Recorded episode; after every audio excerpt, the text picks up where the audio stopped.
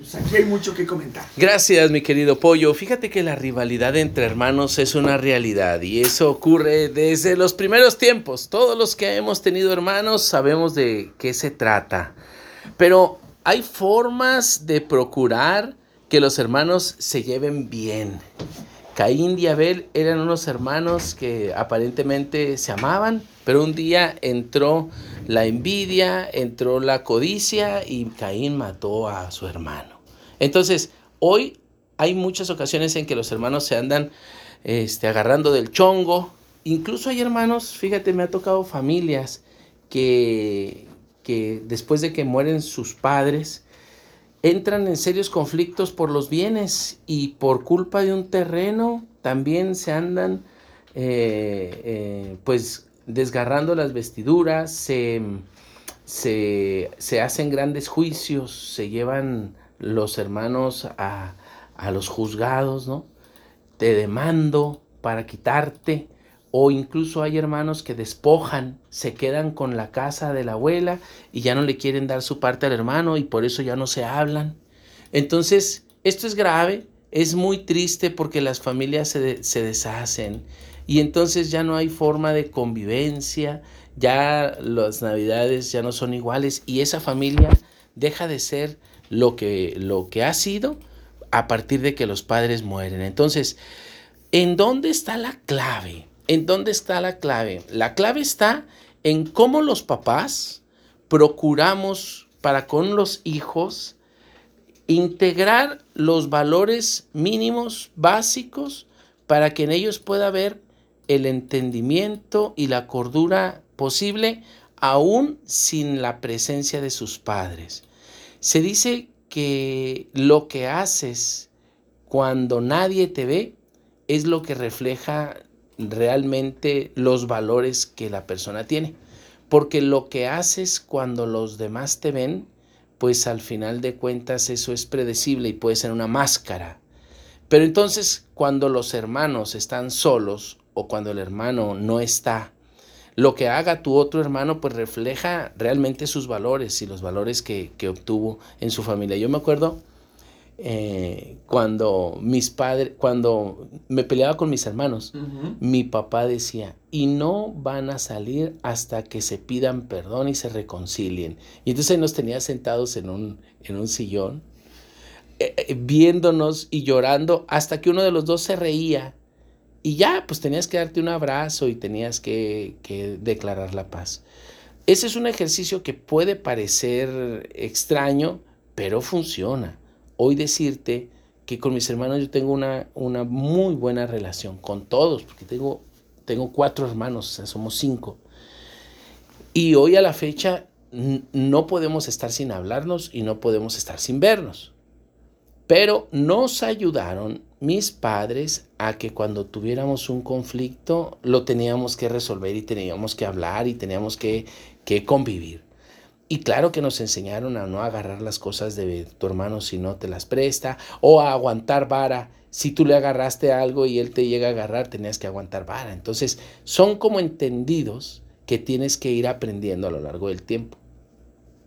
Por ahí me tocó una familia en donde eh, después de que se pelearon les ponían una camiseta de papá y la camiseta pues los tenía que tener apretaditos. Entonces les ponían la camiseta hasta abajo y los dos quedaban casi así para besarse y eso hacía pues que les diera risa y que ya empezaran a jugar y que las cosas se relajaran.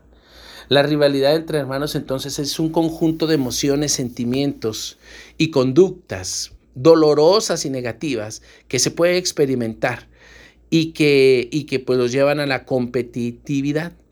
La relación entre hermanos naturalmente no es fácil y siempre va a haber peleas, gritos, riñas. Esto ordinariamente es entre los 11 a los 17 años, pero cuando trasciende la edad a la edad adulta es muy peligroso y se recomienda la terapia naturalmente. ¿Cuáles son las causas entonces de la rivalidad? Los sentimientos negativos, la envidia. Eh, también dejarlos mucho tiempo solos hace que, el, hermano mayor se convierta en un hermano abusón y entonces maltrate a sus hermanos. A mí me han tocado casos, por ejemplo, mi querido Pollo, en el que el hermano mayor es un abusador sexual y maltrata sexualmente a su hermana. El, el, chamaco tiene 13, la hermana tiene 7 y tiene otra hermana de 3. Y a mí me tocó un caso en donde el, mayor abusaba de ellas porque los dejaban demasiado tiempo solos. Y luego las niñas más chiquitas no podían decir nada porque estaban, estaban amedrentadas, estaban eh, pues de alguna manera amenazadas por este desgraciado. Entonces, también dejarlos mucho tiempo solos puede provocar una, malas conductas. Entonces, ¿qué se recomienda cuando es inevitable que papá, mamá tengan que salir? Si tienen hijos adolescentes, hay que dividir la familia. O sea, honestamente, por seguridad de todos, hay que dividir la familia y a los más chiquitos llevarlos a una guardería o llevarlos con alguien que los pueda cuidar cuando no se puede confiar en el grande. Si el grande ya se anda saliendo a la calle, si el grande vemos conductas que no son adecuadas o vemos que cambian las conductas de los más chiquitos, tenemos que hacer algo al respecto, porque no puedes creer, es que así es, es que se mete a su cuarto, es que así a veces pasa. No, no, no, no, tenemos que ser muy cuidadosos porque es posible que algo esté pasando. ¿Qué es lo que puede causar a veces la rivalidad? Pues sentimientos negativos, ¿no? Como decía ahorita, la, eh, la envidia, los celos, si papá mamá este, demuestran más cariño por la niña que acaba de nacer, y ya la niña tiene dos años, ya la niña tiene cuatro, y el más grandecito tiene nueve, y hay otro de once, pues naturalmente que se van a sentir desfasados y se van a sentir abandonados. Entonces hay que regresar otra vez a la cultivación del cariño con esos niños que han sido abandonados por el nacimiento del otro hijo. A ver, doctor, pero es que no nos abandonamos, lo que pasa es que se le tiene que poner más atención, no necesariamente. A ver, una bebé, un bebé sobreestimulado o, o sobreatendido, se va a hacer también un, un, bebé manipulador. Entonces va a llorar para que le estés poniendo atención y, y el otro más grande le estás quitando tiempo. Entonces, naturalmente que hay un abandono a los bebés, eh, que, los propios bebés aprenden que su llanto es el reflejo de una necesidad. Pero hay bebés que no necesitan nada y lo único que necesitan es tiempo o, atención. Y entonces cuando los bebés aprenden eso, rápido activan a la abuela, rápido activan a mamá, activan a papá. Pero si papá y mamá aprenden ese lenguaje de la manipulación, el bebé se va a acomodar y se va a hacer un bebé no tan chillón, no tan exigente y va a ser un bebé más equilibrado. Si hay. Tú has visto el bebé de la vecina, oye, ese niño ni llora, ese niño ni, ni, ni está, y la vecina re bien puede hacer todo lo que tiene que hacer. ¿Por qué el mío llora tanto y por qué el mío nomás quiere estar en mis brazos? Lo que pasa es que tú lo acostumbraste y el bebé está haciendo contigo lo que quiere.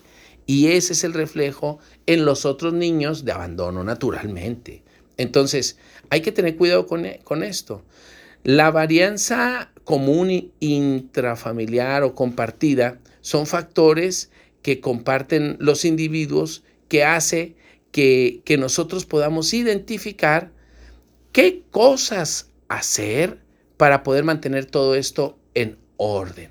Así que hay que tener mucho cuidado con la diferencia de edad entre los hermanos, si son o no del mismo sexo, el hijo de en medio casi siempre es el que, eh, como, como el que equilibra toda la balanza. Eh, a veces es el más aislado, es el más callado, pero es el que siempre dice la verdad, es el que siempre este, pone a todos en orden, es el que se pelea con los papás, es, el, es el, el, más chico, la mayoría de las veces, es el, el más desordenado, el más vago, y el más grande, pues a veces se convierte en el introvertido, en el más callado, porque pues al final de cuentas fue el primero. Así casi siempre, casi siempre ocurre.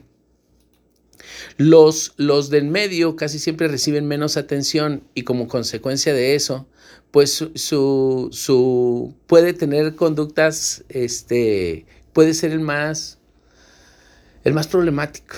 El del medio casi puede, casi la tendencia es el más problemático. El, el, de, el más chico, ese ordinariamente es el que, el brillante, fíjate. Es bien interesante, no en todos los casos se pasa esto, pero ordinariamente así es. Cuando los padres se divorcian, Follo, ocurre que sí afecta a todo el sistema, pero cuando los padres son lo suficientemente atentos con todos, pueden hacer que los hijos realmente tengan un papá y realmente tengan una mamá, porque cuando los papás estaban juntos, eso hace que, que puedan tener muchas complicaciones y a veces el divorcio es lo más sano. Pero a ver, ¿cómo disminuir la rivalidad entre hermanos? Se les recomienda no compararlos, tratar a cada hijo de manera personalizada, no posicionarse con uno o con otro, es decir, no cargar los dados, no decir que, que el más chico tiene la razón o el más grande tiene la razón para, para intentar que la balanza se equilibre. Este, dedicarle tiempo de calidad a cada uno de ellos, premiar las conductas positivas y evitar en, todo, en todos los momentos las peleas. Ser imparcial es la palabra clave y, y ser justo, ser justo. Pero a ver, Imagínate, pollo, que te doy un billete en este momento de 100 pesos. Y ese billete lo vas a repartir entre tres hijos. Entre un hijo de 17, entre un hijo de 11 y entre una hija de 5. ¿Cuánto le darías a cada uno de ellos? ¿O cuánto le deberíamos de dar a cada uno de ellos? ¿Cómo deberíamos de partir el billete?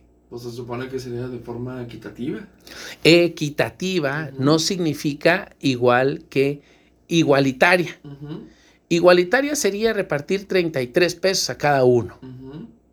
Pero si el hijo de mayor tiene 17, el otro tiene 11 y la niña tiene 5, lo que acaba de decir Pollo, equitativo significa darle más a quien más necesita. ¿A eso te refieres? Eso significa que al mayor, ¿cuánto le podríamos dar? Mm, pues a lo mejor un poquito más. Unos 50. Y luego al de 11, le damos unos 30. Y luego la pequeñita, pues unos 20. O sea, no, nos, no nos estamos yendo tan al extremo, pero puede ser una aproximación de que cada uno tiene necesidades diferentes. El grande quiere una torta, el de medio quiere unas papitas y una soda, y la más chiquita quiere una paleta payaso.